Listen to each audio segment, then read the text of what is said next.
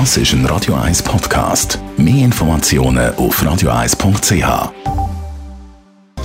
Netto, das Radio 1 Wirtschaftsmagazin für Konsumentinnen und Konsumenten, wird Ihnen präsentiert von Tracker.ch, der weltweit führende Anbieter für mobile Ortungslösungen. Mit dem Jan von Dobbel. Die Credit Suisse will die Beschattungsaffäre um den Iqbal Khan aufklären. Laut Bericht von der CH Media Zeitungen hat die CS Zürcher Anwaltskanzlei Homburger mit der Aufklärung beauftragt. Sie soll vor allem herausfinden, wer den Auftrag gegeben hat, der ehemalige Starbanker von der CS, der zu UBS gewechselt hat, zu beschatten. Und warum dass der Auftrag dann so dilettantisch ausgeführt worden ist. Der Ex-CS- und UBS-Chef Oswald Grübel fordert im Blick jetzt bereits, dass der CS-Chef Tijan zurücktritt wegen der Beschattungsaffäre. Trotz Bundessubventionen in der Höhe von 2 Millionen Franken muss die Nachrichtenagentur Keystone SCA weiter sparen.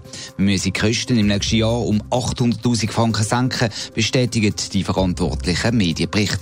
Schon im letzten Jahr hat Keystone SCA ein Viertel der Stellen abgebaut. Angestellte haben tagelang gestreikt gehabt.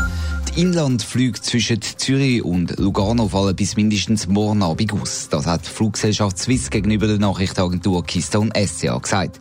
Seit dem Dienstag schon sind die Flüge eingestellt. Das wegen einem Finanzproblem von der Adria Airways, wo die Inlandflüge zusammen mit der Swiss anbietet. Sunrise darf der Kabelnetzbetreiber UPC Cablecom übernehmen. Das hat die Wettbewerbskommission WECO heute bekannt gegeben. Jan von Dobbel, wie begründet WECO den Entscheid? Äh, damit, dass der neue Telekom-Konzern keine marktbeherrschende Stellung hätte. Auch nach dem Zusammenschluss wären Sunrise und UPC nämlich nur Nummer zwei hinter der Swisscom auf dem Schweizer Telekom-Markt. Und es gäbe auch keine grosse Überlappungen, schreibt die WECO zwischen der Sunrise und UPC. Anders als noch bei der Fusion von Orange und Sunrise, wo die WECO noch vor knapp zehn Jahren abgelehnt hat. Sie nämlich Sunrise und UPC in eher anderen Geschäftsfeldern tätig. Sunrise ist im Mobilfunkbereich und bei der Glasfaser stark. UPC betreibt ja das Kabelnetz in der Schweiz. Darum gibt also die WECO keine Auflagen für einen möglichen Zusammenschluss. Du redest jetzt immer von einem möglichen Zusammenschluss von UPC und Sunrise. Also in trockenen Tüchern ist es noch nicht. Nein, noch ganz und gar nicht. Bei den Sunrise-Aktionären gibt es nämlich Widerstand. Zwei grosse Aktionäre haben gesagt, sie lehnen den 6 Milliarden Franken Deal ab. Er bringt nämlich keinen wirtschaftlichen Vorteil, wenn sich die beiden zusammenschliessen.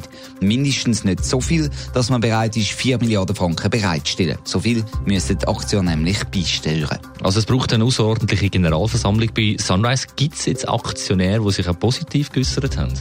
Ja, die gibt's. Gerade in den letzten Tagen haben sich auch Unterstützer zu Wort gemeldet von dem Deal. Aber es ist klar, die Sunrise-Führung, muss noch viel Überzeugungsarbeit leisten, damit dann die UPC wirklich von Sunrise übernommen wird. Netto, das Radio 1 Wirtschaftsmagazin für Konsumentinnen und Konsumenten, ist Ihnen präsentiert worden von Tracker.ch. Weltweit funktionierende Ortungslösungen. She's just a girl and she's on fire. Das ist ein Radio 1 Podcast. Mehr Informationen auf radio1.ch.